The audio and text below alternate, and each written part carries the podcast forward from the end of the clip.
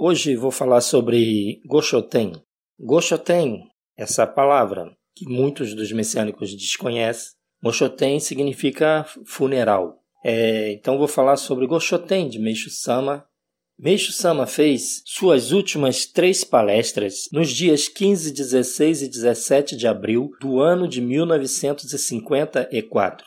Depois disso, não apareceu mais em público e ainda hoje permanece como o mais misterioso período da sua vida. Tudo indica que durante mais ou menos dois anos, Meixo Sama esteve se preparando espiritualmente e materialmente para partir para o outro reino. Era uma viagem missionária à região de Nara. Meixo Sama comentou coisa muito interessante que lhe aconteceram. Referiu-se às manifestações do Pai do Céu.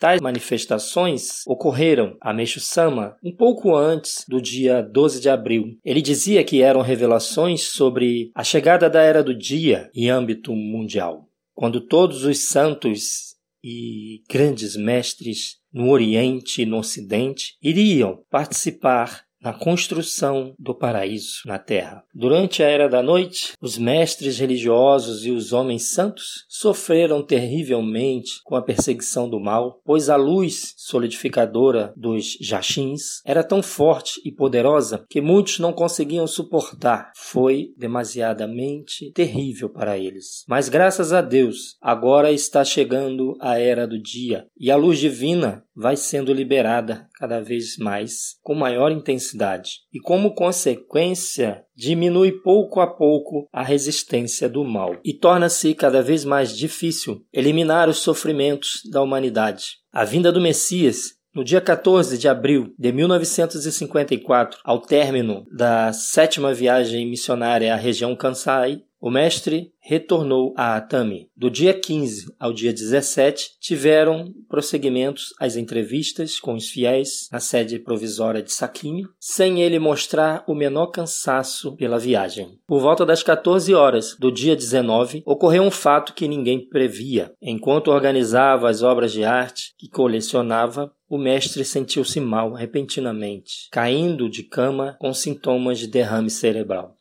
Seu estado inspirava cuidados, mas no quinto dia ele já conseguia ficar sentado no leito. O mestre viera desenvolvendo as atividades da obra divina com os minutos contados, desde que acordava às 7h45 até as duas da madrugada. A partir desta purificação, entretanto, ele procurou descansar, abandonando todas as tarefas, tais como escrever a matéria para órgãos informativos, fazer caligrafias e realizar entrevistas. Entrevistas eram aulas de aprimoramento, né? Palestra Meixo Sama estava muito preocupado com os fiéis, então mandou gravar uma mensagem para ser transmitida a eles, dizendo que sua purificação fora determinada por Deus e tinha um importante significado na obra divina. Meixo Sama pediu aos membros que continuassem dedicando com tranquilidade. Meixo Sama estava dormindo um sono leve quando repentinamente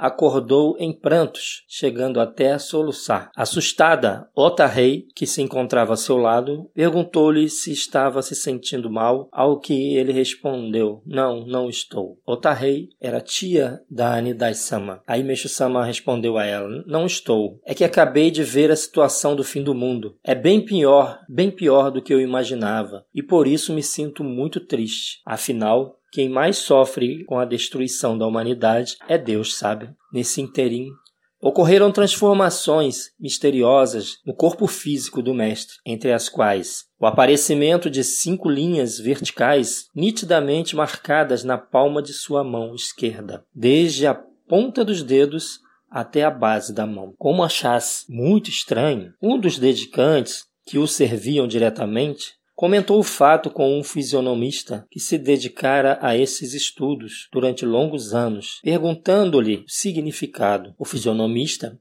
chegou à seguinte conclusão: significa a vinda de Deus. O segundo fenômeno misterioso relaciona-se aos cabelos de Meixo Sama. Desde jovem, como já dissemos, ele possuía cabelos brancos, quase cor de prata, pois ao mesmo tempo em que lhe surgiam as linhas na palma da mão, começaram a nascer-lhe fios de cabelo preto, como de criança, na parte posterior da cabeça, em três locais. O barbeiro, Saegusa, que trabalhava nessa profissão há mais de 20 anos, disse nunca ter visto um caso semelhante. No dia 5 de junho, os dirigentes de igreja e os principais ministros foram chamados ao solar da nuvem esmeralda em Atami para uma breve entrevista com o mestre. Era a primeira desde o início da purificação em abril. Nessa ocasião, ele disse: Fala-se sobre a vinda do Messias, não? Pois o Messias nasceu. Não são apenas palavras, é realidade mesmo. Eu próprio fiquei surpreso. E não se trata de renascer, mas de nascer novamente. É esquisito nascer depois de velho. Esse trecho aqui eu gostaria de comentar que existe uma igreja aí que todos já sabem, eu não vou falar o nome, que foi fundada por um parente de Meixo Sama, que vocês também sabem quem é. E ele pegou esse trecho aqui dessa fala de Meixo Sama, que Meixo Sama fala: "Fala-se sobre a vinda do Messias, não? Pois o Messias nasceu." Não são apenas palavras, é realidade mesmo. Eu próprio fiquei surpreso. E não se trata de renascer, mas de nascer novamente. É esquisito nascer depois de velho. Ele usou esse trecho, essa fala, sem o contexto, para dizer que Meixo Sama nasceu de novo como filho de Deus. E isso não é verdade. Não foi a isso que Meixo Sama se referiu. Meixo Sama, nesse momento, estava se apresentando ele próprio como o salvador da humanidade, como o Messias. Ele já estava de partida, então não podia esconder mais nada. Ele veio segurando essa informação durante muitos anos. Só que nesse momento aqui, ele falou: Pois o Messias nasceu. O que que nasceu o Messias? Não foi ele, Meixo Sama, Mokichi Okada, que nasceu e se declarando filho de Deus. Ele não usa essa expressão. Então, assim, ele falou nascer novamente, significa que esse Messias está dentro dele. Ou seja, bola de luz. Divindade da bola de luz transformou-se no Messias. Isso que eu queria comentar. Porque fora do contexto dá entendimento a outra coisa e a pessoa interpreta do jeito que quer. Não é bem assim. Mas o interessante é que minha pele ficou delicada como a pele de um bebê. E além disso, como podem constatar, surgiram-me estes cabelos pretos. Ao vê-los, o barbeiro disse que parecem cabelo de criança. Esse Messias tem a posição mais elevada na hierarquia do mundo. No Ocidente, ele é considerado o rei dos reis. Isso aqui é importante. Os cabelos de Meisama começaram a ficar pretos, né, em três partes na, na parte posterior da cabeça dele. E o barbeiro disse: parece cabelo de criança. Então, Meixo Sama não está falando que renasceu de novo como filho de Deus, não foi isso. Ele está falando que o Messias que nasceu, nasceu nele. Ou seja, ele se transformou no Salvador, no Messias. Tanto é que houve mudanças físicas nele. Se fosse da maneira que eles estão colocando aí, que ele nasceu como filho de Deus, não ia nascer nada no corpo dele, porque ele não teria missão nenhuma. Porque se ele nasceu como filho de Deus, ele não tem missão de salvar ninguém. Ele não tem missão nenhuma na terra, não deveria nem estar tá fazendo o que ele fez. Mas só que a missão dele a gente sabe que é muito importante. Tanto é que influenciou o mundo inteiro. Hoje nós temos igrejas espalhadas pelo mundo todo. Então, a nossa visão de Meixo Sama é essa aqui. Então, a minha pele ficou fina como a pele de bebê. E além disso, podem constatar, surgiram-me esses cabelos pretos. Então, assim, Meixo Sama falou: esse Messias tem a posição mais elevada na hierarquia do mundo. No Ocidente, ele é considerado o rei dos reis. Assim, a minha vinda se reveste da maior importância, pois graças a ela a humanidade será salva. Então, por que, a vinda de Meshama se reveste da maior importância? Pois graças a ela a humanidade será salva.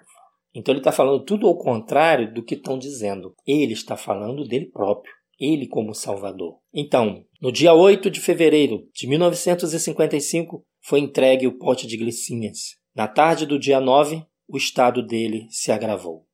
Meixo Sama recebeu o pote de glicínias de Nonomura Rinsei no dia 8. É, se atrasa a chegada desse pote, ele não ia ver. Eles tiraram o pote da caixa, ele estava sentado olhando para as ameixeiras, né, olhando as flores. E quando tiraram o pote de dentro da caixa para ele ver, que tinha acabado de chegar, ele ficou observando o pote em silêncio, não falava nada e ficou um silêncio em volta dele, que quem estava em volta ficou quietinho, e perceberam no olhar de Meixo Sama a emoção dele de receber aquela obra de arte. E naquela noite, do dia 8, Meixo Sama pediu que colocasse o pote de glicínias ao lado da cabeceira da cama dele. e ele dormiu aquela noite com um pote de glicínias ao lado da cama. É, na tarde do dia 9, o estado dele se agravou. No amanhecer do dia 10, o mestre entrou em coma.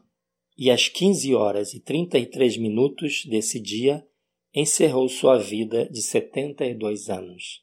E esse pote de glicínias hoje está em exposição no Museu de Artes, Museu de Atami. Está lá esse pote de glicínias que Meixo Sama dormiu com ele ao lado da sua cama nas vésperas da sua passagem de retorno né, ao mundo divino. E uma coisa interessante é o horário que ele faleceu, 15 horas e 33 minutos. 15 horas e 33 minutos no Japão considerado a hora de Kanon. Então foi interessante, né, esse horário, né? A hora que Meixo Sama partiu para o mundo divino. Então, o Goshoten nós realizamos para agradecer Meixo Sama é, por ele ter vindo ao mundo nos salvar. Né, e nos transmitir esses ensinamentos celestiais. Então, é uma gratidão a ele. Nós realizamos culto de Goshoten, acumulado ao culto mensal, que será realizado esse mês de fevereiro, tá bom? Muito obrigado.